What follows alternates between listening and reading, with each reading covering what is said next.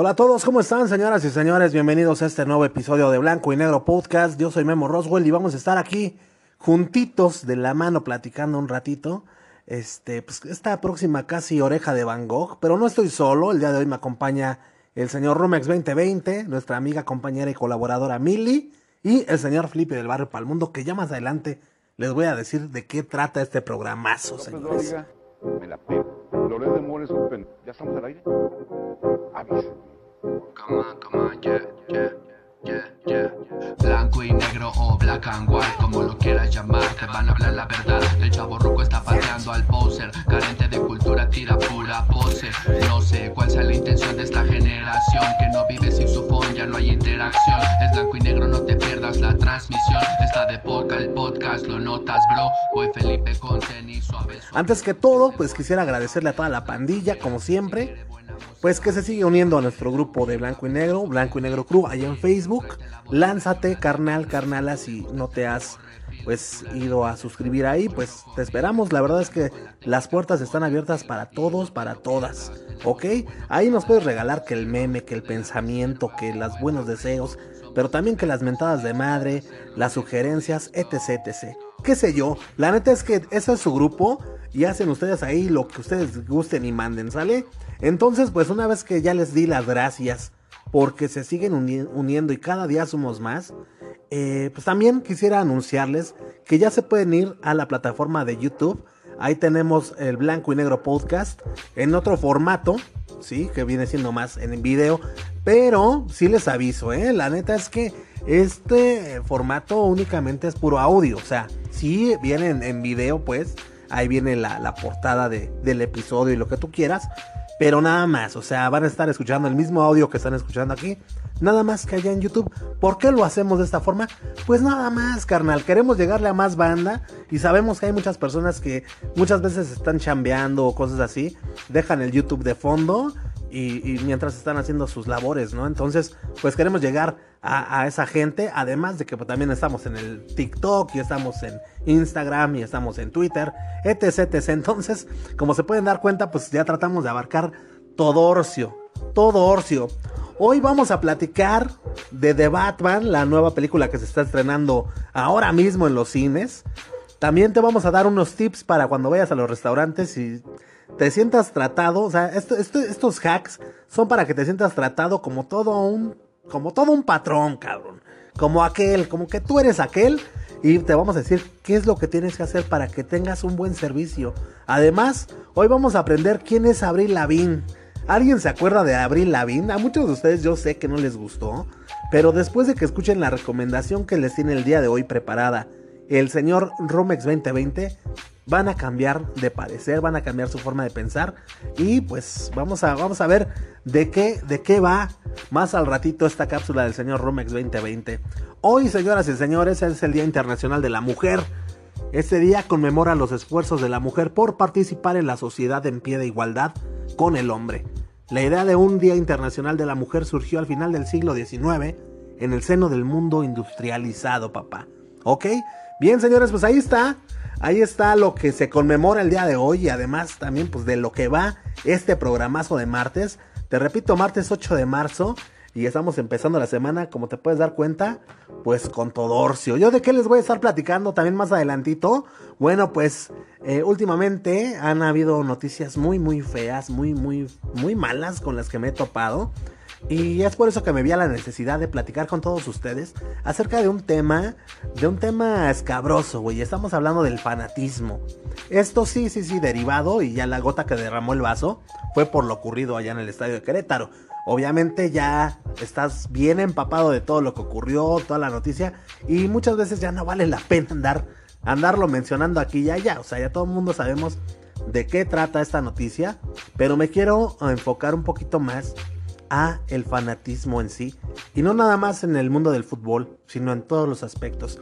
Entonces, pues acompáñanos, carnalito, destapate una chelita, un, un refresquito, un café, eh, no sé, destápate unas papitas, vete por unas donas, como cualquier policía de los Estados Unidos, ¿no? se dice, se dice, y eso lo aprendí por eh, andar viendo allá al jefe Gorgory en Los Simpson. Pienso que todos los policías se van por su café y sus rosquillas. Y, creo que no estoy muy alejado de la realidad. Pero bueno, ponte cómodo, de eso se trata. Y pues si ya estabas aburridísimo el día de hoy, ya llegó por quien llorabas, ya llegó el quite, ya llegó pues tu pachucote, carnal, ya llegó Blanco y Negro Podcast, pues para que te diviertas, te entretengas y sobre todo pues para que aprendamos juntos, ¿ok? Y vamos a empezar pues aprendiendo, güey, o sea, muchas veces me empiezo a desviar de tantos temas, que, te tengo preparados. Muchas veces tengo acá algunas palabras que decirte que te pueden ser muy, muy útiles. Y, me voy por, por la tangente, cabrón. Ay, me voy por otros lados. Y entonces para no perder el tiempo y para no dejarte sin aprender algo nuevo el día de hoy, vámonos de una vez, ¿por qué no? Con las efemérides del día de hoy. Mafafo, por favor. Y es que mira, chécate, en un día como hoy, 8 de marzo, pero del año de 1917, allá en Petrogrado, esto en Rusia, y en plena Primera Guerra Mundial, se producen manifestaciones debido a la escasez de comida, provocando lo que se conoce como el estallido de la Revolución de Febrero, esto en el calendario juliano en vez del gregoriano. Este estallido desembocará el 15 de marzo de la visión del zar Nicolás II. El Soviet, coalición de trabajadores y soldados, era lo que, lo que pues, eh, constituía el Soviet, se unieron algunos líderes moderados para formar un nuevo gobierno. ¿Ok? Entonces, pues ya, ya sabes lo que ocurría en un día como hoy, pero del año de 1917, allá en Rusia, papá. Pero en cuestión de la música, el 8 de marzo, pero del año de 1984, el álbum de Scorpion llamado Animal Magnetism es certificado disco de oro por la RIA. por la RIA Animal Magnetism de, Scorpions, carnal. Este es el séptimo álbum de estudio de la banda de heavy metal alemana. Con el disco se inició una etapa de comercialización que significaría un gran ascenso al mercado musical de los Estados Unidos, presentándose ya no como teloneros, sino como número principal en el marco de la gira Animal Magnetism Tour. Eh, bueno, pues obtuvo la posición número 52 en los Billboard 200 y fue certificado por la RIA con oro el 8 de marzo de 1984 y platino el 28 de octubre de 1991. Premios que no fueron entregados cuando correspondían. El disco fue remasterizado y relanzado bajo el sello Beat Music en el año del 2001. Pero bueno, estás escuchando mucho que digo RIA. RIA, eh, con doble A. Y bueno, significa Recording Industry Association of America. Y bueno, pues esta es una asociación estadounidense que representa a la mayor parte de las compañías discográficas y es la responsable de la certificación de ventas discográficas en los Estados Unidos. Que por cierto, estaba leyendo que el día de hoy el número uno, que está ubicado en la posición número uno de esta onda de, oro eh, de la RIA, está el señor Eminem, pues, por algo le dicen el Rey Midas. Bueno, la verdad es que esto se lo decían en el año 2000, güey. No sé si sigas en el Rey Midas, pero de que la rifaba, la rifaba. Mientras tanto, señoras y señores, pues ahora sí vamos a dar inicio bien a todo este menjurje. Vamos a sentarnos, vamos a acomodarnos a platicar todos juntitos de la mano. Güey. Sorry. Quiero platicarles del fanatismo, como bien se los había adelantado. Y quisiera partir, ¿no?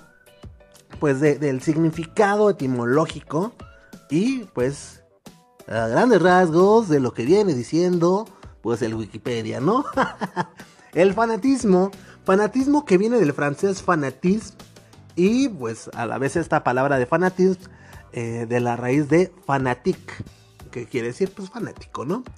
Es el apasionamiento o actividad que se manifiesta con pasión exagerada, desmedida, irracional y tenaz de una religión, idea, teoría, cultura, estilo de vida, persona, celebridad o sistema. Entre más aspectos que podrían desencadenar un fanatismo.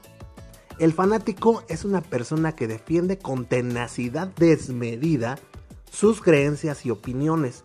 También es aquel que se entusiasma o preocupa ciegamente por algo o por alguien.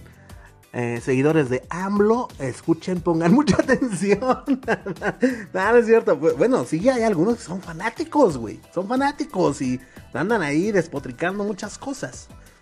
Ojo, ¿eh? No se ha hablado del presidente, está hablando de el fanatismo. De le fanatismo.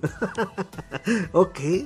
Eh, el por qué decidí hablar eh, el día de hoy con ustedes acerca de estos temas es porque vivimos tiempos en los que la sociedad ha llevado sus creencias o pensamientos y actividades, como ahora sí que como bien lo menciona la nota que les acabo de compartir, pues a un nivel desmedido en el que sin darnos cuenta podemos rayar en lo castroso, ¿no? O sea, nosotros en este afán de ser, de, como lo describe, lo describe esta definición de fanatismo, podemos llegar a rayar en lo castroso, güey. Entonces por eso que es importante que pongas muy bien atención. Si no rayamos en lo castroso, podemos también terminar en un crimen, cometiendo algún crimen, como lo que sucedió con los fanáticos seguidores de, de esta barra del equipo de fútbol del Querétaro. Y, mira, hablando de, esta onda de lo del Querétaro, no, no quiero que te saques de onda.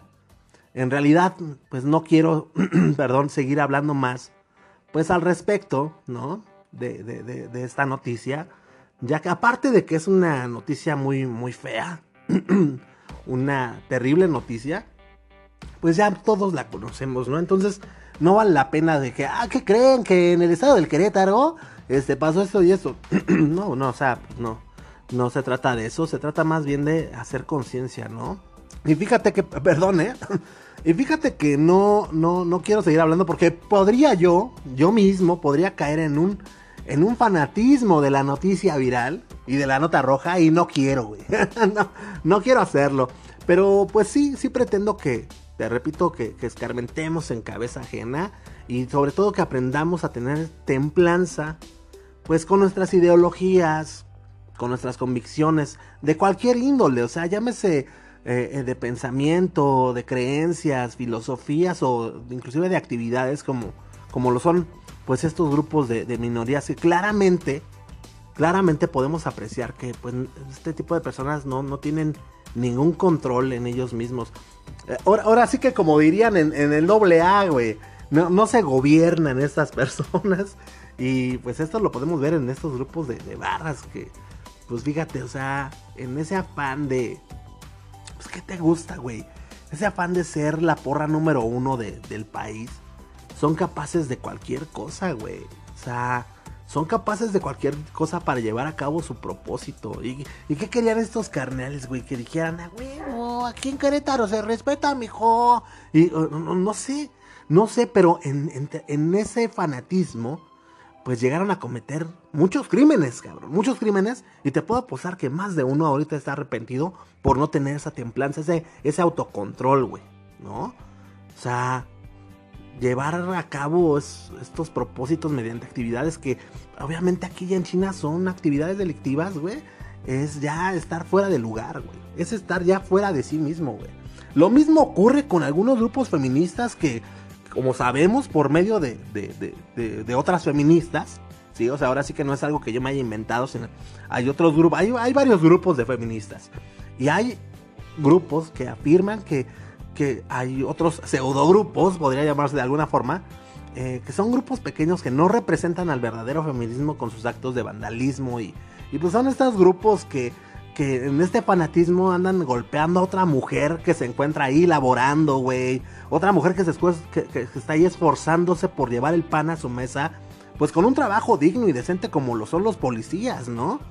O, esta onda del fanatismo también lo podemos ver, pues en estos grupos sectarios que en el afán de, de conseguir más incautos, no, más, más fieles,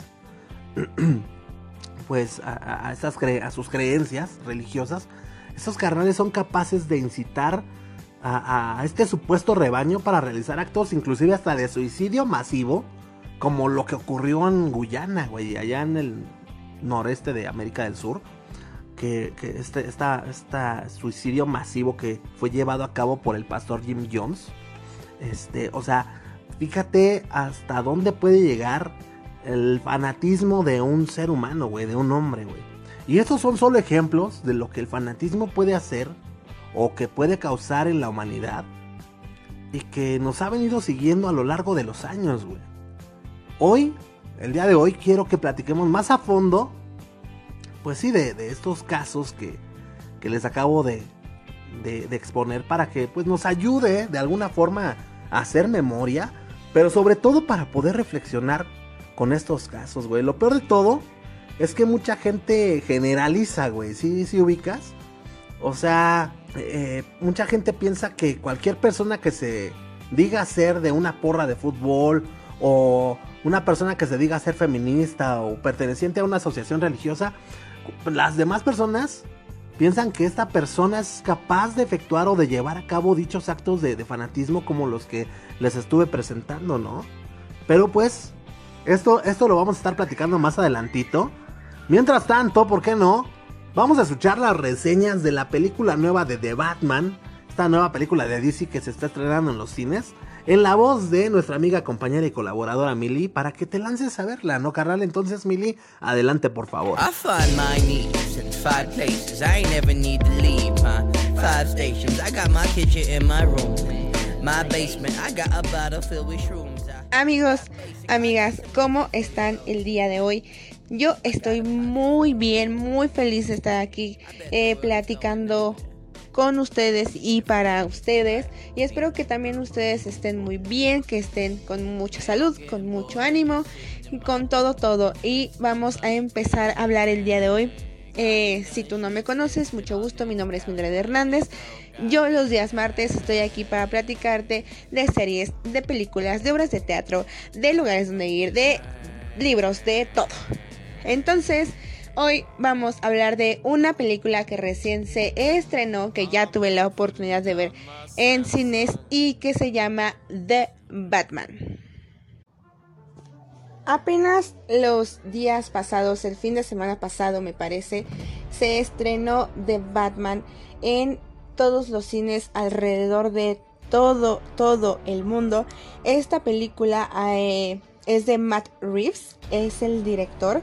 Estuve investigando un poco de él, de su obra, de lo que ha hecho. Me parece que también es, eh, aparte de ser director, es guionista y como director no tiene tanta experiencia. Creo que este es su primer, digo, no, su primer no, su tercer eh, película dirigida por él. La pasada fue La caída del planeta de los simios, película que sinceramente no vi, pero tuve la oportunidad de ver esta película. No sé si ustedes recordarán, pero en cuanto se supo que Robert Pattinson, que es este chico que protagonista, que protagoniza esta película, en cuanto se supo que él iba a ser el nuevo Batman, hubo todo una revolución. Hay gente que no lo quiere, hay gente que sí lo quiere, hay gente que no lo quiere, pero quiere ver cómo lo hace. Y bueno, es una película que estuvo en la controversia desde un principio. Si ustedes no tienen eh, la dicha de haber visto las películas pasadas de Batman o ya no se acuerdan, pues el último Batman que hubo fue Ben Affleck. Antes de él estuvo Christian Bale. Christian Bale que a mi parecer es el mejor Batman y son las mejores películas, pero después estuvo Ben Affleck que eh, me parece que no lo hizo mal, no lo hizo bien. Y después tenemos a este chico Robert Pattinson. Y bueno, ¿por qué? ¿Por qué nadie quería a Robert Pattinson? Para empezar, creo que es. Ah, Vamos a entrar a detalle más eh, a, a por qué Robert Pattinson, por qué se decidió tener a este actor. Pero pues es un Batman mucho más joven de los que ya se habían interpretado. Estamos hablando de un Batman de 30 años. Entonces creo que no se había dado la oportunidad a explorar esta etapa de la vida de Batman. Y pues Robert Pattinson hizo Crepúsculo y ya con eso se ganó el odio de todo el mundo, que para mí está mal, pero en fin. Vamos a hablar de la película. La verdad, la verdad. Si te soy sincera, es una película que a mí me gustó. Y justo una de las cosas que me gustaron fue ver a un Batman más joven, a un Batman que no está del todo lleno en la vida de superhéroe todavía. Eh, todavía no sabe para dónde va y cómo lo va a hacer. En esta película también sale Catwoman, interpretada por Zoe Kravitz, que para mí está increíble. Me gustó mucho ese personaje. El de Robert Pattinson también me gustó, como les comentaba, es un Batman más joven. Eh, de cierta forma más eh, inmaduro, inmaduro con, con todo lo que está haciendo. No voy a spoilear tanto tanto la historia, no voy a tratar de estarla spoileando. Y en general es lo que puedo decir. A mí la historia me gustó, creo que está bien desarrollada. Me gustó ver también una... Porque el, enemigo en, esta película es Acertijo, es el personaje de Acertijo. Y ya lo habíamos visto antes en películas de Batman, sin embargo lo habíamos visto muy diferente a como lo vamos a ver ahora. Ahora tiene más historia, ahora tiene más personalidad y me gustó. Pero la verdad es que tengo bastantes puntos en contra para esta película. Y uno de ellos, y el más importante y el que más me pesó, es que es innecesariamente larga. Es lo único que pude pensar cuando terminó. Dura tres horas. Y para mí son tres horas que no deberían ser tres horas. Hay muchas escenas de paja. Hay muchas escenas alargadas que bien pudieron haber sido cortas.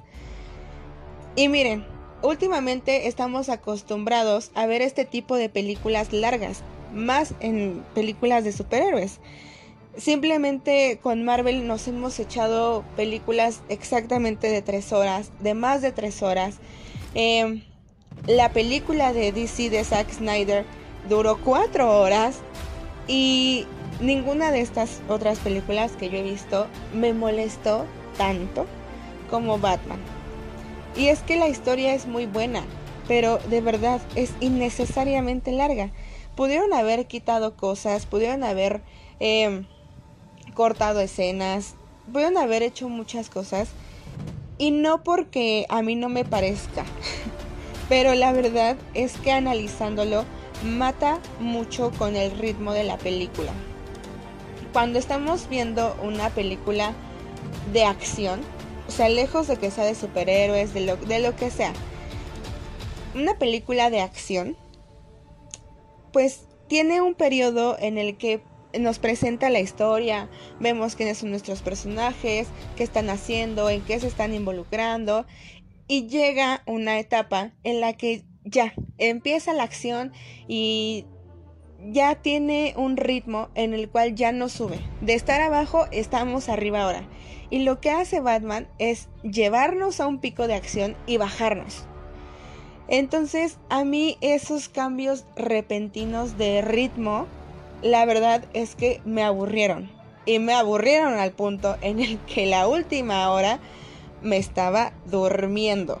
Porque a pesar de que la historia es muy buena, ese el que no mantenga un ritmo concreto, creo que es lo peor de esta película. Otra cosa que no me gustó nada es la fotografía. No sé quién la hizo, no lo investigué, pero no me gustó nada. La película en sí se maneja en tonos en tonos oscuros hasta llegar, o sea, la película se basa en los negros, grises, rojos y cafés. Y de pronto tiene unas escenas de luz. o sea, de que estamos, parece que estás con la luz apagada y llega alguien y la prende. Ubican cómo se siente el ojo de, de que te dilata la pupila la luz. Así lo sentí. El soundtrack no me gustó. La verdad es que la música de pronto se me hacía como forzada. A pesar de que no es mala, yo sentí la música forzada. Pero esas son cosas que yo analizo desde un lado crítico, tecnicista. Pero si nos enfocamos en la historia, por ejemplo, en las actuaciones, a mí me gustó mucho Robert Pattinson yo no puedo decir que le tenía fe o no le tenía fe porque yo sí estaba interesada en ver su trabajo y para mí lo hizo muy bien. Eh, me gustó toda la selección del elenco, creo que está muy bien hecha. Em, Acertijo también está muy bien casteado. lo hizo ideal, es un personaje al que terminas odiando y obviamente si un villano logra que lo odies es porque lo hizo bien. Em, para mí Robert Pattinson, si me lo preguntan, es un buen Batman. Por ahí este he visto muy buenas reseñas acerca de la película y acerca del trabajo de Robert Pattinson, lo cual nos indica que vale la pena verla. La verdad es que sí vale la pena verla. Yo la volvería a ver sí. Creo que en este momento no podría decir si, si se coloca dentro de mis Batman favoritos. Porque sí espero ver otra película. Eh, si ves la película te vas a dar cuenta que sí, probablemente haya una parte 2 de este Batman con este actor. Por el momento no me deja el mejor sabor de boca, pero tampoco el peor. Yo lo que te puedo recomendar es que sí la veas, porque a pesar de no, no ser la mejor narrativa para mí, tiene una historia buena. La trama es interesante, la trama me gustó, me gustó la historia de Batman, me gustó la, la historia de Catwoman, me gustó la historia de Acertijo. Creo que aprendemos mucho de lo que es este universo de DC. Y no tengo nada más que decirles más que la vean. Eh, no, hay, no hay mejor forma de, de juzgar que yendo uno a ver lo que, lo que se está criticando. Y pues esa es mi recomendación del día de hoy. Si yo le pudiera dar una calificación del 1 al 10, le pondría un 8 solamente que sí me falló todas esas cosas que les que les comento, sin embargo, no es una mala película, son de las películas que todo mundo va a estar hablando en estos días o en este mes por lo menos y espero que tengan la oportunidad de ir a verla. Esta película se estrena en versión de streaming, va a estar en HBO a partir de me parece que el 9 de abril. Entonces, si te quieres esperar un mes, que tampoco es tanto, la vas a poder ver en streaming en la plataforma de HBO. Y bueno amigos, hasta aquí queda nuestra cápsula del día de hoy. Espero que les haya gustado, espero que tengan la oportunidad de ver The Batman de 2022, porque aquí empieza una nueva era para DC. Les mando un fuerte abrazo y nos vemos o nos escuchamos el próximo viernes aquí en Blanco y Negro Podcast. Bye bye. Five places I ain't never need to leave, huh? Five stations. I got my kitchen in my room.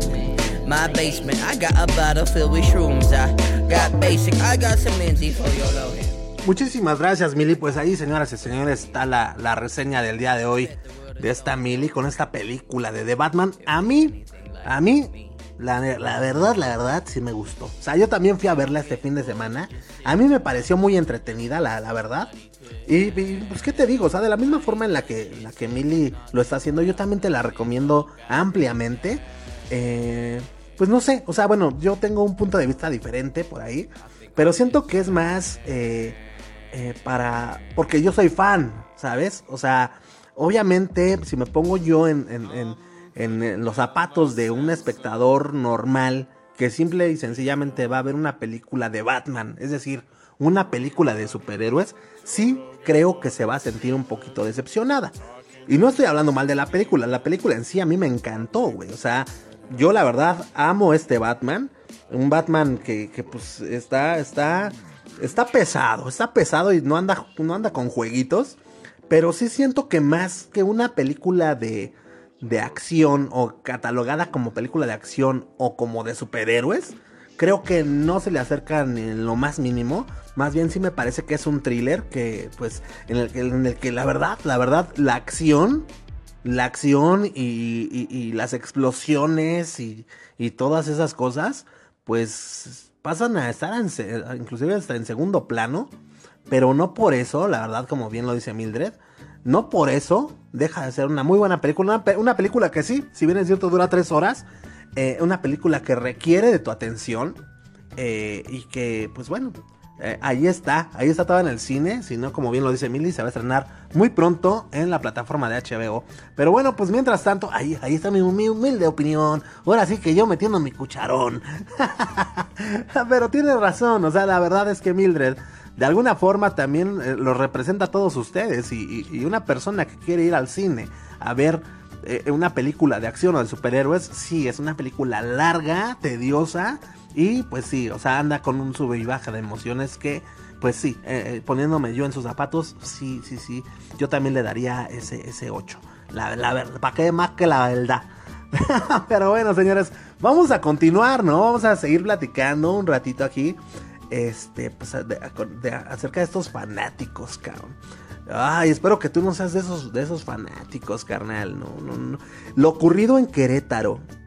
Lo ocurrido en Querétaro, desafortunadamente, fue a mi parecer la gota que derramó el vaso en, la Liga MX.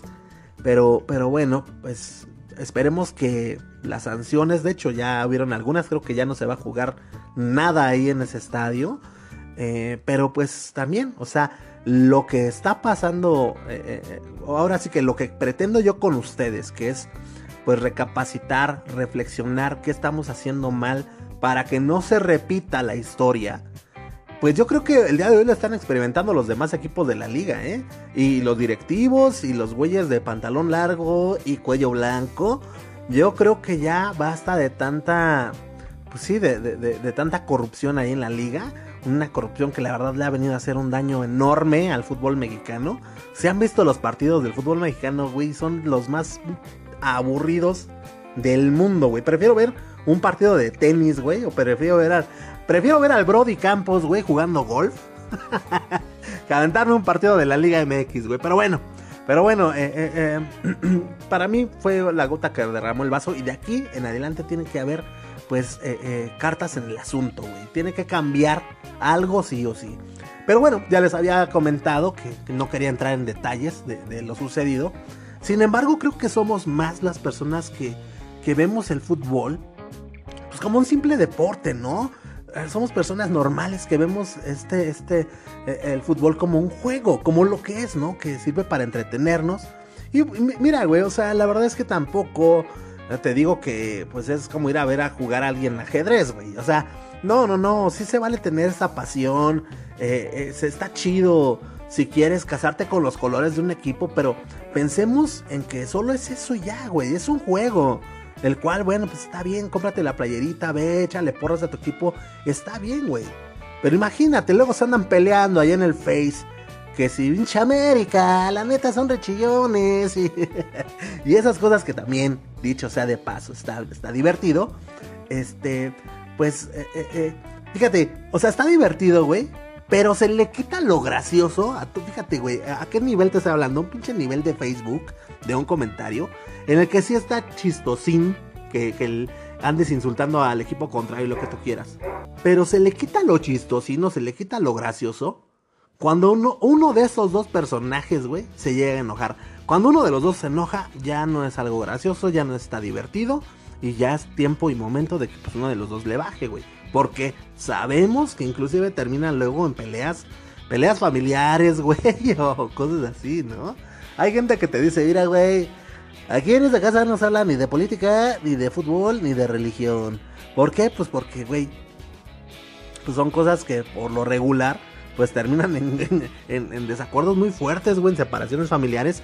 Pero yo te voy a decir una cosa, carnal, que me estás escuchando, carnala. Eh, en realidad, estas tres situaciones, lo que es el fútbol, lo que son la política y la religión, estos temas en sí no dividen las familias, güey ni los pensamientos que llega a tener la gente acerca de estas, de estas cosas. Es el fanatismo, güey. El fanatismo es lo que divide a, las personas, lo que divide a las familias y lo que las hace pelearse. Entonces, si tú eres una de estas personas que dice, no, güey, en esta casa no se habla ni de religión, no me gusta hablar de, de religión, ni de política, ni de fútbol, es porque tal vez eres un fanático frustrado, güey, que qué bueno que lo dejes ahí. Pero sí es tiempo de que te vayas a revisar, güey, porque no es posible de que te enojes, ¿no? Por, por, defender una ideología o, algo, güey, ¿no? ¿Sí me entiendes? Sí, capichi, capichi. Entonces, eh, pues nada más te la dejo allá al costo, carnal, la neta. Nada más te la dejo allá al costo. Ahora, fíjate, esto hablando del fútbol, güey, de los fanáticos del fútbol. Pero hablando de los grupos, estos grupitos menores de, feministas o, o pseudofeministas que terminan haciendo vandalismos a la ciudad en lugar de, pues, que, no sé, güey, no, o sea, la, la verdad no sé.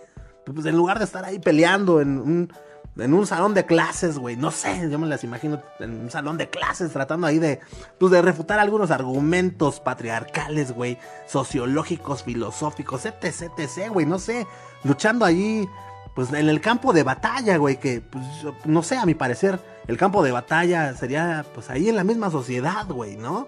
Una sociedad que, si bien es cierto, güey, está mal acostumbrada a ver a la mujer como un objeto o como una pertenencia, güey.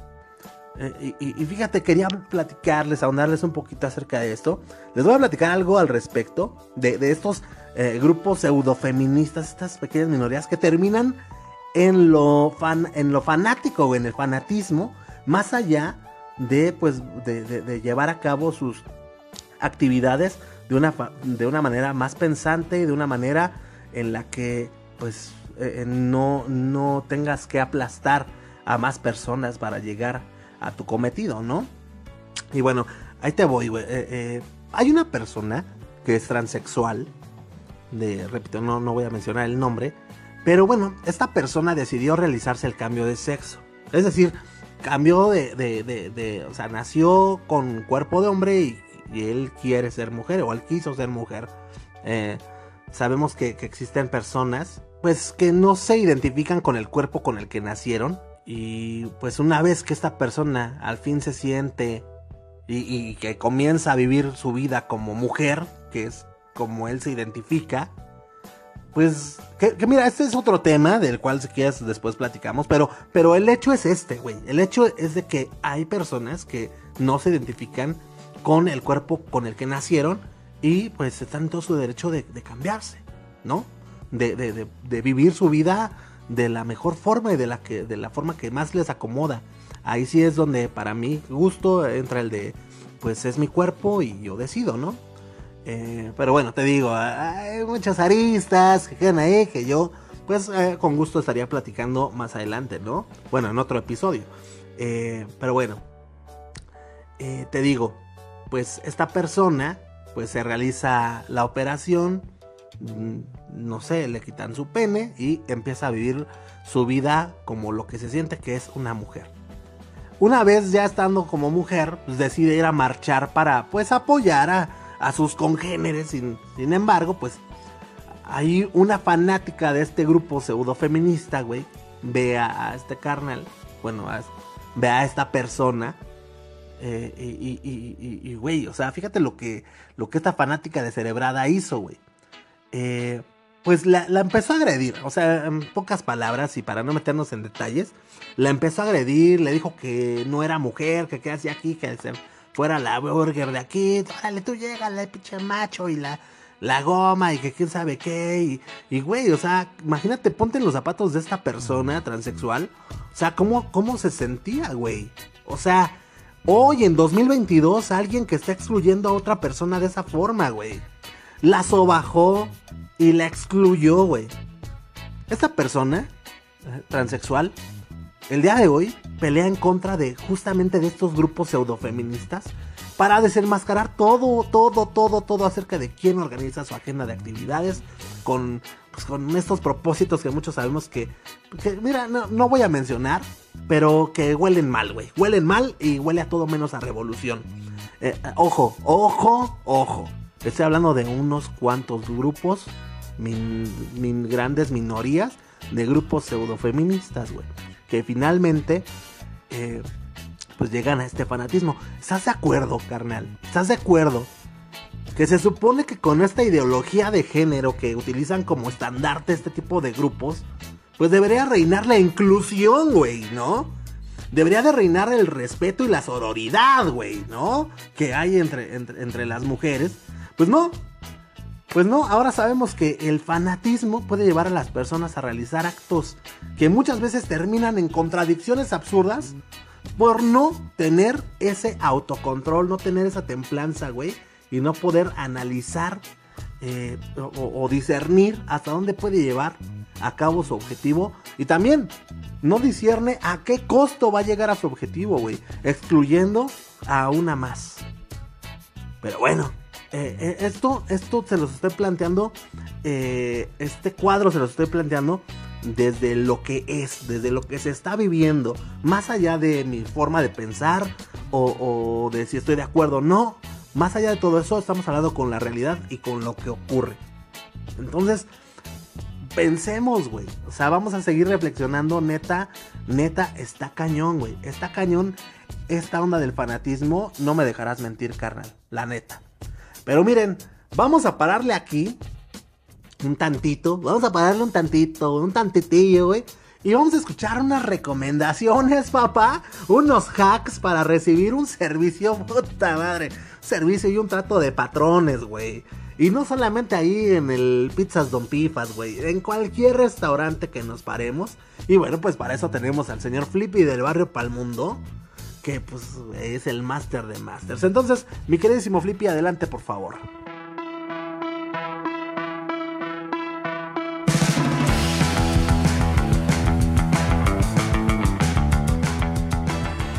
¿Cómo estás, hermano, hermana, amigo, amiga? Una vez más, el Flippy del barrio para el mundo para todos ustedes. Haciendo la justificación porque la semana pasada no pude estar con ustedes, mis amiguitos. Pero, pues miren, ustedes no están para saberlo ni yo para contárselos. Pero estamos chambeando en un proyecto muy, muy chicles. Y pues ahí la, ahí la llevamos. Y pues no crean que los descuidé por, por querer hacerlo o sea, la neta, la neta, eh, les tengo una sorpresa a todos y, espero poder compartir esta nueva etapa que viene para el Flippy y para su carnalote el Roswell. Esta semana me puse, yo nunca veo la tele, ¿no? Casi no la veo. Y pues me enteré de, de la, de, de, esta, de esta mala noticia de Querétaro, carnalitos. ¿Cómo ven? Está gacho, ¿no? Eh, o sea, a mí la neta, la neta, no me late el soccer. Pero veo que pues la mayoría de, gente le gusta el soccer. Y pues bueno, ahí están. La, ahora sí que ahí están las noticias.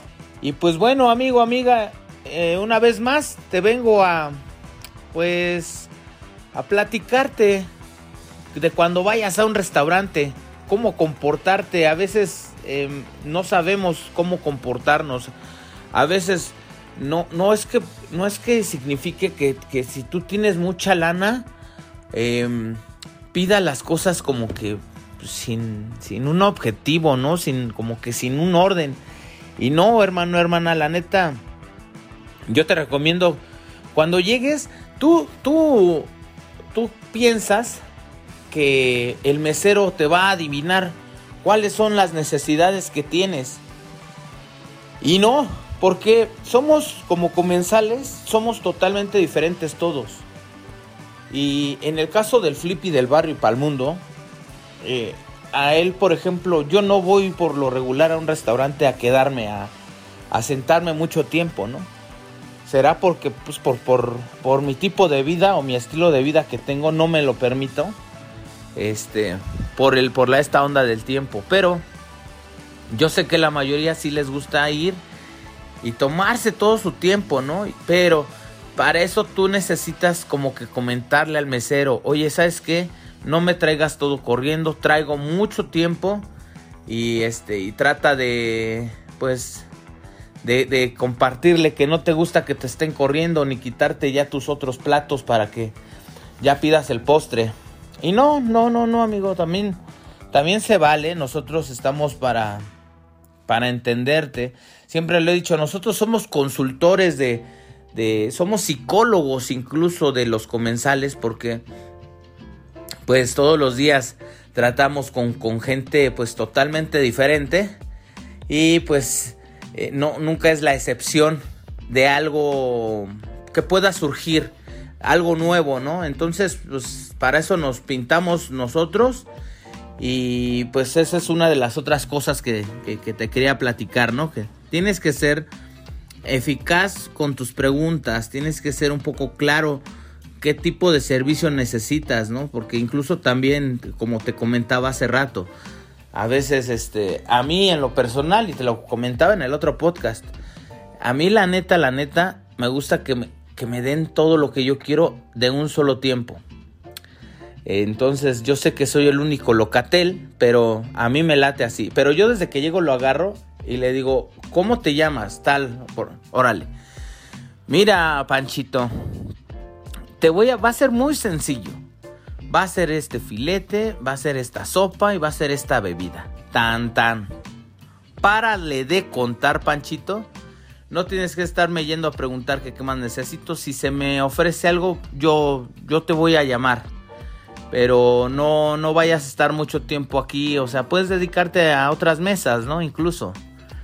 Pero, pero sí es, es de muy mal gusto que estés levante y levante la mano que para pedir sal, que para pedir limones, que un pedazo de aguacate, o sea, si tú vas a pedir todo eso, hermano, de verdad que yo te recomiendo que todo lo, pidas de un jalón.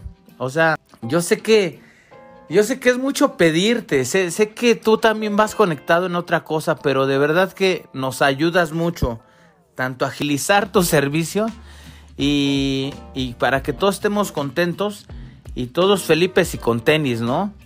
Y, y bueno, por otro lado, tú mesero, eh, tienes que involucrarte con tu comensal.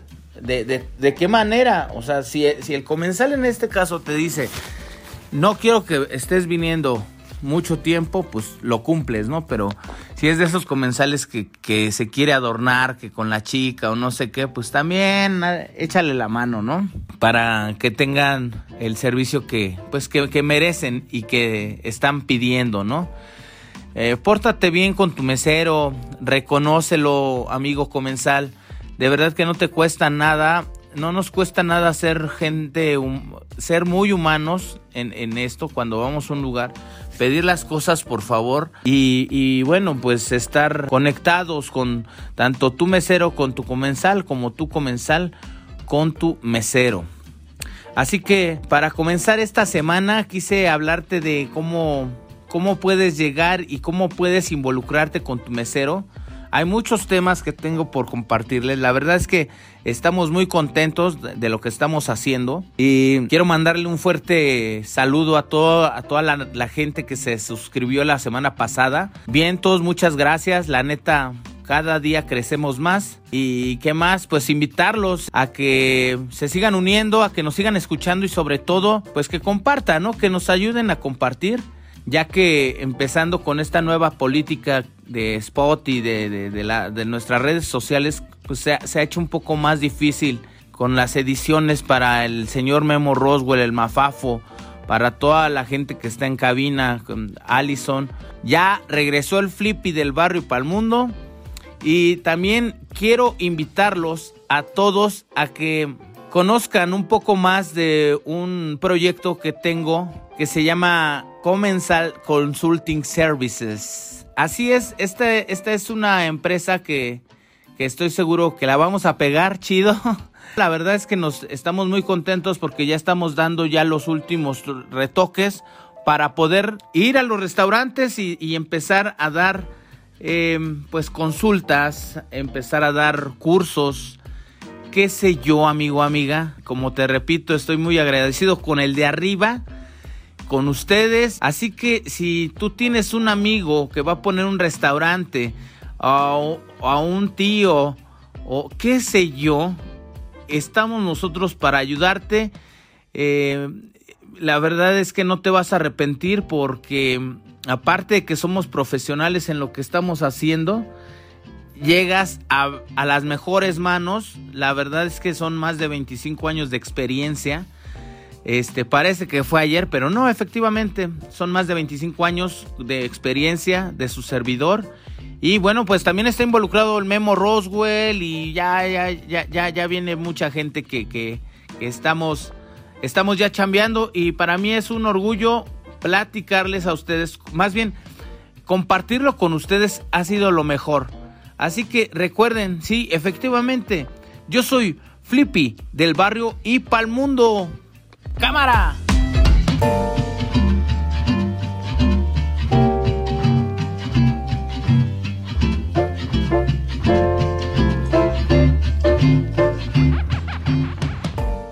Bien, señores, pues eh, ahí, ahí, tienen la, la, la, la, cápsula del señor Flippy del barrio para el mundo. Esperemos que les haya gustado, esperemos que les sirva de algo y que, lo que tomen muy en cuenta estos tips para cuando vayan y se lancen a, a los restaurantes. La verdad, sí, como dice el Flippy, ¿no? Eh, este, pues a lo mejor es mucho pedir. Pero aquí se trata de que tú quieres tener un buen servicio, güey. Y entonces sí como que necesitamos o como que necesitaríamos pues poner de nuestra parte para que sea una buena sociedad mesero, comenzar, comenzar mesero y llevemos la fiesta súper en paz, ¿no? Muchísimas gracias, Flippy. Sí, la verdad es que eh, les pedimos a toda la banda que esté atenta a lo que se viene. Es un nuevo proyecto. Comenzar Service Consulting. Eh, es un, una empresa dedicada a dar asesorías y mentorías a las cadenas restauranteras para que todo aquel dueño, gerente, empresario que quiera que se le den pues algunas clases, algunas bases a su equipo de trabajo, no duden en llamar a pues eh, comenzar el Service Consulting, que para eso, pues para eso está, ¿no? Ahora tú, carnal, si eh, tienes tu restaurante, si estás por ponerlo, si ya vas a contratar a tu equipo de meseres, a tu servicio en general, no dudes en comunicarte ahí con el señor Felipe del Barrio para el Mundo en la página de Facebook llamada Blanco y Negro Crew, en el grupo, grupo de Facebook llamado Blanco y Negro Crew. Ahí le puedes hacer pues alguna observación, alguna petición y lo que gusten y manden. Muchas gracias, mi queridísimo Flippy, la neta, muchísimas gracias. Y nosotros, pues vamos a continuar aquí, carnales. Vamos a seguir platicando un ratito, ¿no? O qué tranza, o qué transita, ¿no? Ya para terminar, pues quería compartirles uno de los actos de fanatismo, pues que más se han causado en las mentes de los que conocemos esta historia, güey. Esta es una historia de, de fanatismo puro, güey y, está dentro del ámbito de las sectas espirituales y religiosas que, que por cierto, güey, este tipo de, de sectas han dejado muy, muy mal parado a, los creyentes, pues pertenecientes a otro tipo de congregaciones, ¿no? Entonces, este, pues voy a dar paso a la lectura. Esta sí es una lectura que te quiero compartir. Porque pues no tengo yo mucho. O sea, bueno, no, no es mucho, ¿no? O sea, ahora sí que. No es mucho, pero pues, sí es algo, ¿no? ¿Sabes qué? Este. Es mejor, güey. Está, mejor redactado que lo que yo te pueda platicar acá, güey. Al chilazo, ¿no? Dice: Acabemos con esto ya. Acabemos con esta agonía. Después de escuchar estas palabras de boca del pastor evangélico estadounidense Jim Jones, 918 personas perdieron la vida el 18 de noviembre de 1978 en un remoto lugar de Guyana, allá en el noroeste de América del Sur. El mayor suicidio colectivo de la historia, lo calificaron los medios que cubrieron la tragedia. Como el líder de los Davidianos, David o David Kosher, convenció a 30 británicos para que se unieran a su secta allá en Waco. Sin embargo, para otras personas como Laura Johnston Cole, una de las sobrevivientes de la masacre, se trató de un crimen mucho más grave, güey. Pero ¿qué ocurrió aquel 18 de noviembre que causó semejante desenfreno de muertes, incluido el asesinato de un congresista y tres periodistas? Habría que empezar a contar la historia desde su, desde su germen. Tres años antes, cuando Jim Jones y los seguidores del Templo del Pueblo decidieron mudarse desde California a esa esquina recóndita en la jungla sudamericana. El Templo del Pueblo fue una agrupación religiosa fundada en los años 50 teñida de secretismo y siempre liderada por un llamativo personaje llamado Jim Jones. La primera vez que visité el templo del pueblo fue como sentirme en casa, dijo Tim Carter en un documental del canal público estadounidense PBS difundido hace 10 años. Jones fundó el Templo del Pueblo en su natal Indianápolis, estado de Indiana, en la década de los 50 con la idea de amalgamar el ideal socialista de una comunidad donde no existieran fronteras de raza o nacionalidad estaba en la búsqueda de un lugar donde, se lucha por justicia y se, y, se deseara un mundo mejor. Por eso me uní al templo del pueblo, recordó esto Johnston Cole. Pero gran parte del atractivo para captar miembros emanaba del discurso seductor de Jones. Había un canto dentro de las celebraciones del templo que decía, nunca escuché hablar a nadie como hablaba él. Desde que nací, nadie me habló de esa manera, agregó eh, Hugh Forston, un ex miembro también del, del Templo del Pueblo, en diálogo con la PBS. Y esa fascinación pronto se convirtió en lealtad que se transformó después en fanatismo y terminó en idolatría. Mientras Jones continuaba agregando seguidores a su comunidad que algunos calificaban de culto, su forma de llevar las cosas le iba eh, granjeando a algunos enemigos. Primero se tuvo que mudar de Indianápolis hacia San Francisco con su eh, de seguidores. Eh, pero allí de nuevo, a pesar de contar con el apoyo de personalidades como Herbie Milk, decidió emprender otro camino. En el año de 1975 esa ruta lo llevó a Guyana, una excolonia británica ubicada al lado de Venezuela, donde decidió fundar una localidad en la que se viviera el ideal forjado en el interior del templo del pueblo. Se llamó Johnstown. Escogimos Guyana porque hablaban inglés y no iban a generar problemas con la inmigración de las personas que quisieran unirse al proyecto. Esto lo recordó Jagger Cole y todo parecía encajar. Casi 900 adeptos viajaron desde California hasta Guyana. Se construyeron casas, se estableció una comunidad con muchos que muchos de quienes en ella vivieron eh, no dudaron en describir como el paraíso. Un paraíso socialista, había descrito Jones en muchos de los audios que se encontraron en el lugar después de la tragedia. Johnstown es un lugar dedicado a vivir por el socialismo, por la equidad económica y racial. Estamos viviendo de una forma común increíble. Se escucha en una grabación que fue recuperada por la Oficina Federal de Investigaciones, o sea, el FBI por sus siglas en inglés, eh, durante la investigación de los hechos. Se crearon granjas comunitarias que proveyeron gran parte de los suministros de Johnstown y los que faltaban eran traídos desde Georgetown, la capital de Guyana, gracias a un acuerdo comercial con el gobierno del país. Pero poco a poco, la personalidad de Jones comenzó a volverse errática, más celosa. De acuerdo al relato de las investigaciones revelado por el FBI, Jones creó lo que eh, se llamaron las noches blancas, en las que se simulaban suicidios con cianuro y otras sustancias. Eh, en esas jornadas comenzó a mencionar eh, acusaciones como traidores y cerdos capitalistas para describir supuestas amenazas de la CIA contra su supuesto paraíso. Durante estas noches blancas, Jones le daba a los miembros de Johnstown cuatro opciones. Huir a la Unión Soviética, cometer un suicidio revolucionario, quedarse en Johnstown para luchar contra los invasores o huir hacia la selva. Eso lo reveló el informe del FBI. Ese accionar fue calificado como lavado de cerebro. En octubre de 1978, las denuncias sobre abusos de Johnstown alcanzaron los oídos del representante de la Cámara por el estado de California, Leo Ryan. Ryan decidió visitar Johnstown. Con la inminencia de la, visita, Jones comenzó a hablar en un tono fatalista y a reforzar su discurso, a tratar de traidores a las personas que intentaran irse con el congresista Ryan. Esto lo dijo Johnston Cole. El relato en esta parte de la historia se torna turbio. De acuerdo al testimonio de los pocos sobrevivientes de aquella jornada, el 18 de noviembre el congresista Ryan concluyó su visita a Johnstown. Antes de salir en una avioneta rumbo hacia Georgetown, invitó a las personas que quisieran irse con él de regreso a los Estados Unidos.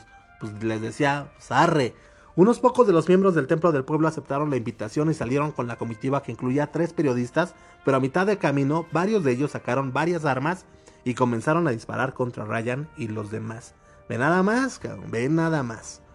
La cordura de Jones colapsó, o eso pensaron por lo menos varios testigos. El líder mandó a reunir a todos los integrantes de la comunidad de Jonestown. Reiteró que las amenazas al paraíso eran reales. Hay que hacer una revolución de muerte. Por el amor a Dios, ha llegado el momento de terminar con esto. Se puede escuchar en las grabaciones en estado de casi delirio. Entonces lanzó la frase eh, eh, premonitoria de la muerte. Hemos obtenido todo lo que hemos querido de este mundo. Hemos tenido una buena vida y hemos sido amados, sentenció. Acabemos con esto ya. Acabemos con esta agonía.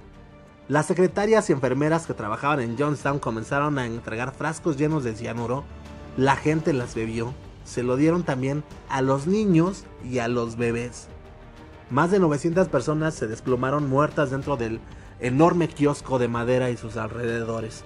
Cuando los medios dieron cuenta de la tragedia, quedó consignado como el mayor suicidio colectivo de la historia. ¿Y los niños? ellos no se suicidaron. A las madres les arrancaron sus bebés y después les dijeron que era imposible vivir sin ellos, concluyó Johnston Cole. Ahora que reflexiono sobre esto, me doy cuenta que lo que corrompió a Jones fue el poder. Todo el tiempo que estuvimos en Guyana, él siempre tuvo el control absoluto. Jones fue hallado muerto también, pero no había sido derribado por el cianuro, sino por el disparo de una escopeta. Esta nota fue publicada, pues ahí originalmente el 22 de noviembre del 2015 y fue actualizada eh, con motivo del 40 aniversario de la tragedia de Johnstown. Entonces, señores, pues ahí está, ahí está para que te des una idea de hasta dónde puede llegar el fanatismo a todos los niveles y en todos los aspectos y en todos los ramos que tú gustes y mandes. Para que reflexionemos, carnal. La neta, digo, mi intención no es como que igual hacerte un lavado de cerebro, ¿verdad? Pero, güey, o sea, ante tanta, pues, ante tanto fanatismo, güey, sí es tiempo como de ya empezar a actuar uno mismo, ¿no? O sea, la neta, la neta está, está cañón, güey. O sea, ¿qué, te puedo decir, no? Ahora, eh, desafortunadamente hay personas que, se dejan influenciar por estas mentes que no tienen ya pues una percepción clara de, la realidad, güey, ¿no? Y, y por supuesto que, ya no dimensionan los, estos pinches tercos, ya no dimensionan que, que son para, para, pues, con un fin, ¿no? Que a falta de autogobierno, pues terminan en la locura, ¿no? Mira, debemos ser muy fuertes de mente para, para poder distinguir, para poder discernir hasta dónde tengo el derecho de pensar y de actuar pues cómo, dónde y con quién yo quiero hacerlo, ¿no? O sea, no sé si me entiendes.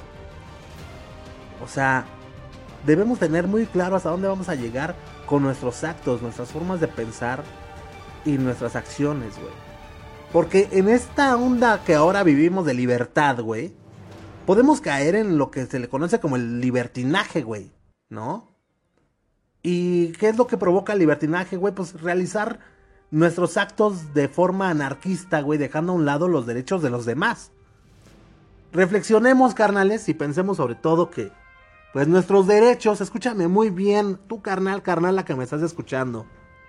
Reflexionemos y pensemos que nuestros derechos terminan cuando se pisotean los derechos de nuestro camarada de al lado. Entonces, hay que ver bien en dónde estamos parados, hay que ver bien hacia dónde vamos y hay que ver bien si estamos haciendo bien las cosas y si no estamos cayendo en actos de fanatismo que pueden terminar inclusive en tragedia. ¿Ok? Muy bien, señores, pues me dio mucho gusto haber platicado con ustedes acerca del fanatismo. Muy, muy, muy a mi, a mi forma, güey, mi manera de pensar. Esperemos que les haya gustado. Si te gustó, carnal, por favor, suscríbete. Dale seguir a este podcast en cualquier en la en la plataforma en la que nos estés escuchando, por favor, síguenos, compártelo con toda tu pandilla, por favor, y bueno, pues ha llegado el momento de averiguar, de saber un poquito más y de conocer a Abril Lavín, que muchos de ustedes yo estoy seguro que la conocen, la ubican, saben perfectamente quién es, pero por aquel hit nada más, ¿no? Pero, pero, eh, pues no sabemos qué hay detrás de esta artista, güey, de esta cantante. Entonces, hoy vamos a platicar acerca de Abril Lavín y sobre todo, pues vamos a escuchar, o, o, más bien nos va a dejar con una excelente recomendación musical el señor Rumex 2020. Entonces, mi queridísimo Rumex, adelante, por favor.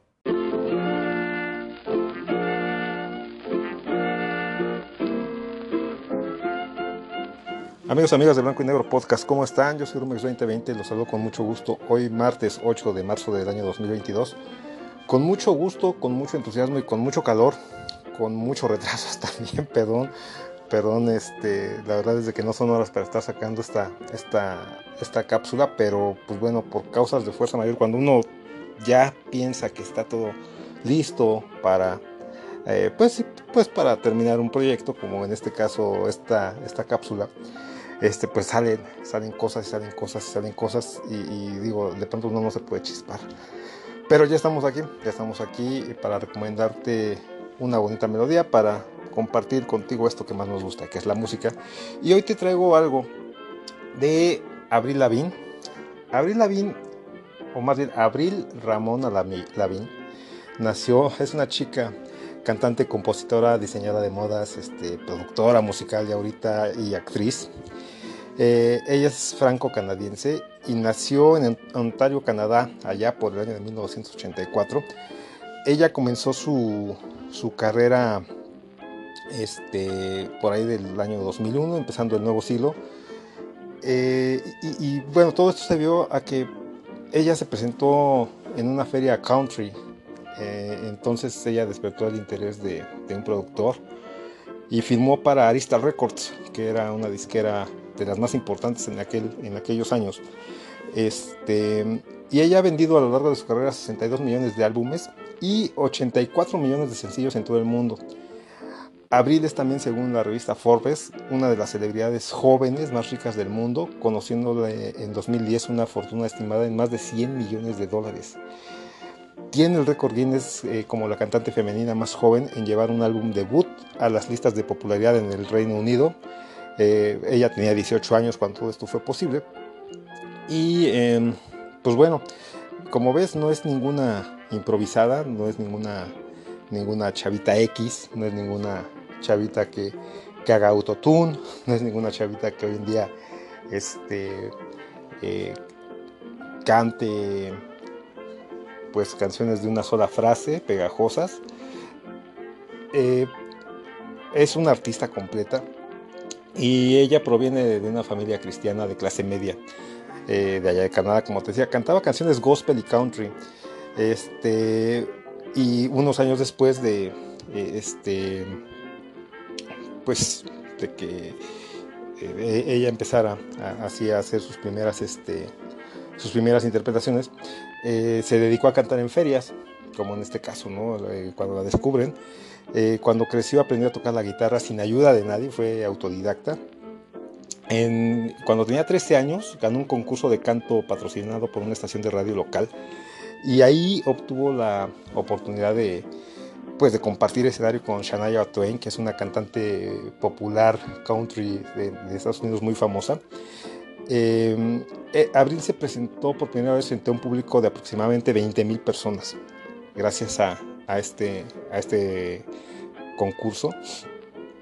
Poco después, este, pues contrató a su primer manager, quien pues ya se dio cuenta del talento que, tenía esta chica en ese entonces de 14 años y, eh, este, y pues realizaron también una, una, presentación en una librería en Canadá, ¿no? Eh, así empezó, esa, así se, se, empezó a gestar la, la historia eh, de, de, Avril. Ella, pues bueno, hasta enero, todavía enero de este año, 2022, anunció el título de, su, de su último disco, que se llamó Love Sucks o, El Amor Apesta, eh, junto con la fecha de lanzamiento que se supone fue el 25 de febrero de, este año. Eh, ahora, el estilo de, Abril, pues obviamente al ser eh, una artista que nació junto con este nuevo siglo, pues tiene influencia de, y ella misma lo ha citado, ¿no? influencia de Blink 182, eh, de Ramones, eh, de Distillers, Alanis Morissette, Coldplay, Google Dolls, uh, Green Day, System of a Down, entre, entre otros, ¿no? Por citarte a los más importantes. Entonces, debido a estas influencias, eh, pues ella tenía una imagen, se podría decir que como dark, como mm, pues, una chica punk, no sé, eh, pues eh, una chica así demasiado sombría. Eh, y, y, esto a ella le llevó a molestar, ¿no? E incluso declaró por ahí que, que ha sido etiquetada como, como, una chica colérica, rebelde, punk. Y, y, yo no soy nada de eso. Con el paso del tiempo, este, ella cambió su imagen, pero generalmente su música ha sido y es calificada como una mezcla de punk pop o rock alternativo, post-grunge, este, por ahí algo que se llamó en aquellos años teen pop, que era muy mucho de música para adolescentes, ¿no? Eh, ella ha sido, ha sido acusada de plagio también.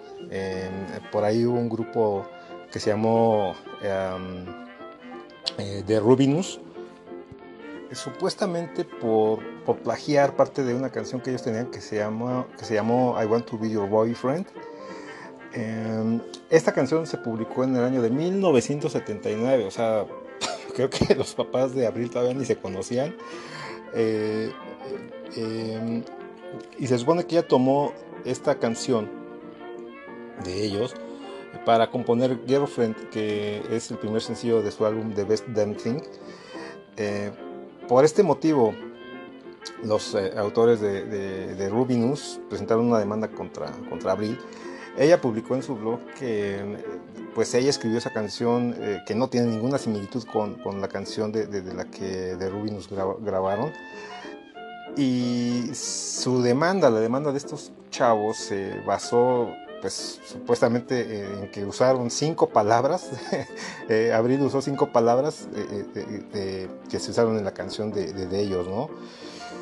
Um, bueno, según, según estos chavos, este, pues el primer verso de la canción fue copiado de, pues, de, la canción que ellos grabaron, entonces, este, pues bueno, el representante de Abril dijo que la cantante nunca había oído hablar de ese grupo, de hecho, pues ni yo.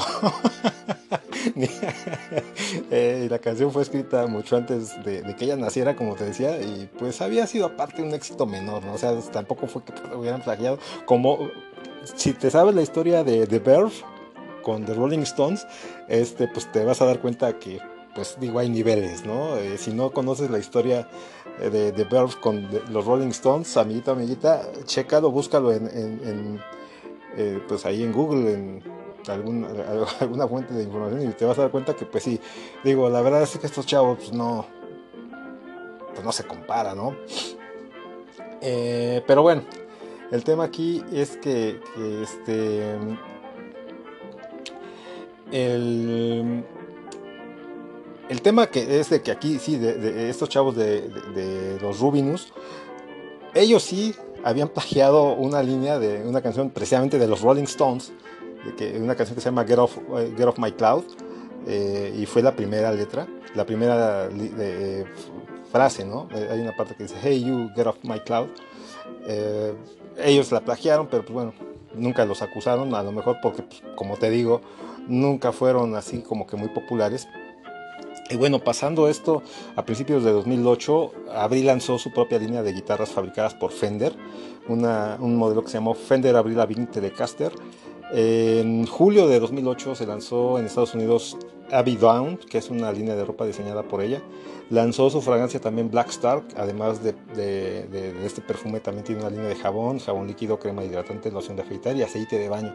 Una empresaria, la chica, bueno, ya está ni tan chica, ¿verdad? Pero cuando salió a la venta su primer disco, Abril era conocida como una chica, te digo, rebelde, era, como que se, le etiquetó, eh, una chica rebelde con estilo punk, eh, skater, y particularmente, perdóname, por su combinación de corbata y camiseta sin mangas. Después, eh, pues ella dejó de usarlas al, al, al siguiente año, ¿no? de que ella empezó su carrera en 2001, en 2012 ella dejó de usarlas, porque pues las corbatas se convirtieron de, pronto en un símbolo de la moda de, aquella época y pues no le gustó y pues prefirió seguir usando ropa, ropa holgada, ¿no? Como si fuera un, un chico. Y pues bueno, ah, mira, no me quiero extender como la vez pasada, entonces por esto vamos ya al grano, como diría el dermatólogo, y de 2002 a 2022 ella ha grabado 7 álbumes de estudio y 5 EPs. De todo este material vamos a tomar el álbum 1, que fue su álbum debut, que se llamó Let Go o Déjalo Ir, que tenía 13 tracks. Y de estos 13 tracks te voy a compartir el track número 4 que se llama I'm With You. Ahora, yéndonos un poquito a, lo que es el álbum, el álbum fue lanzado el 4 de junio de, de, de, del año 2002.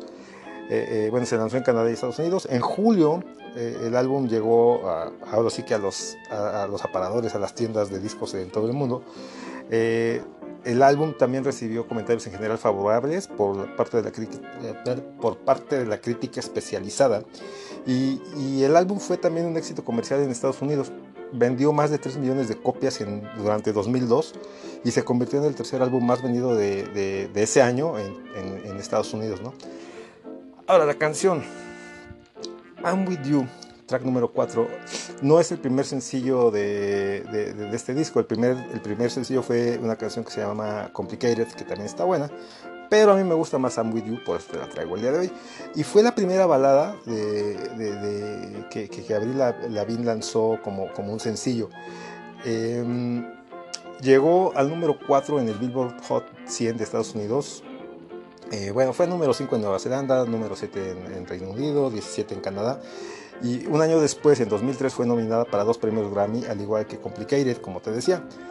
En 2011, la, eh, Rihanna, la superestrella también Rihanna, este, tomó partes de, de la canción de, de, de, pues de I'm With You para su sencillo Cheers Drink, Cheers, Drink to That, incluida en su álbum Loud.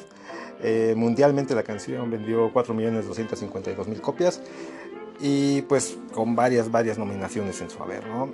I'm With You fu- fue nominado también para los premios Grammy de 2004 como canción del año y como mejor intérprete de vocal femenina. Eh, ahora, yéndonos ya más a la, a la letra, a la consistencia, a la esencia de la canción. Pues mira, en términos muy concretos, o como yo percibo la letra, deja ver una cierta sensación de soledad, de no importar, de carecer del interés de, eh, pues, de- de- alguien, ¿no? O sea, de, eh, que ni a la familia, ni a tus papás, ni a tus hermanos, ni a nadie te importas eh, en general.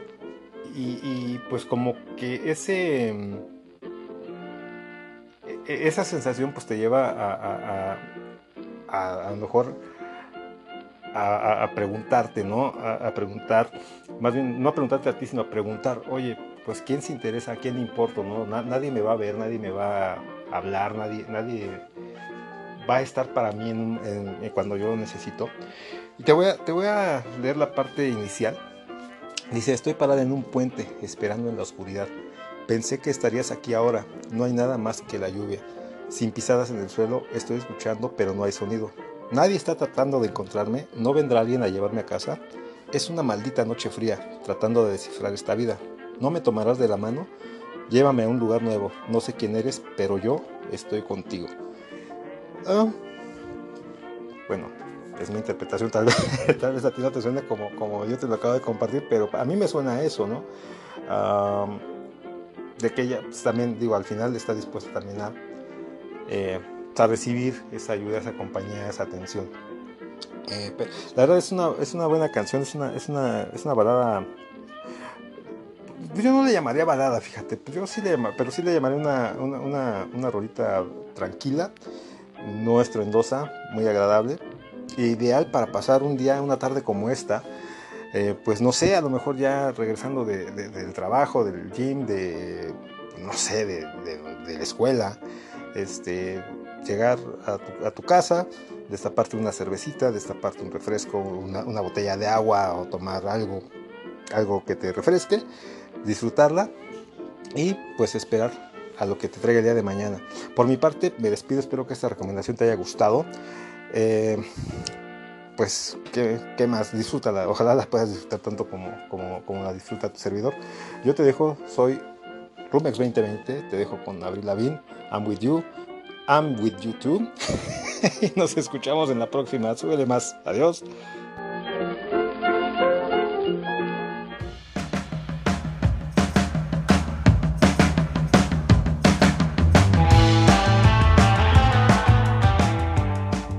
Pues muchísimas gracias, señor Rumex 2020. Excelente, excelente cápsula la del día de hoy que nos trajiste con Abril Lavín.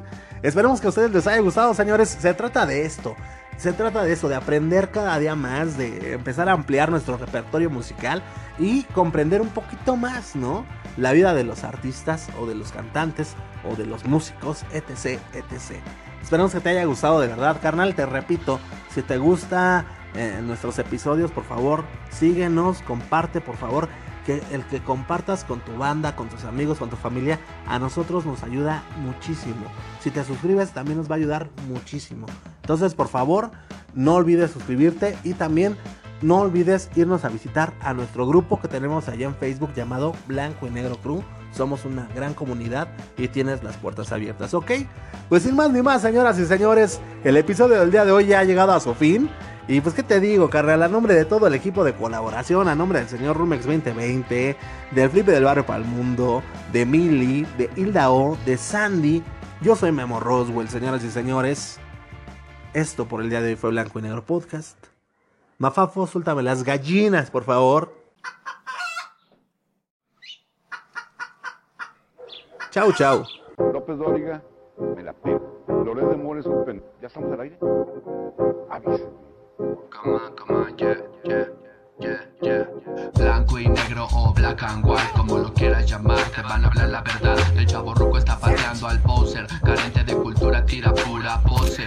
No sé cuál sea la intención de esta generación, que no vive sin su phone, ya no hay interacción. Es blanco y negro, no te pierdas la transmisión. Está de poca el podcast, lo notas, bro. Voy Felipe con tenis, suave, suavena. Es el wax del barrio, el extracto nera. Si quiere buena música, aquí lo de ayer era un hit, a veces sobre el beat.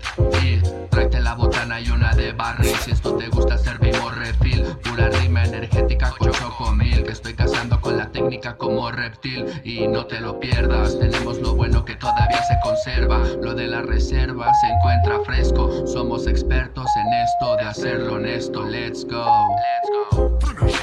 Black and white. Black and white.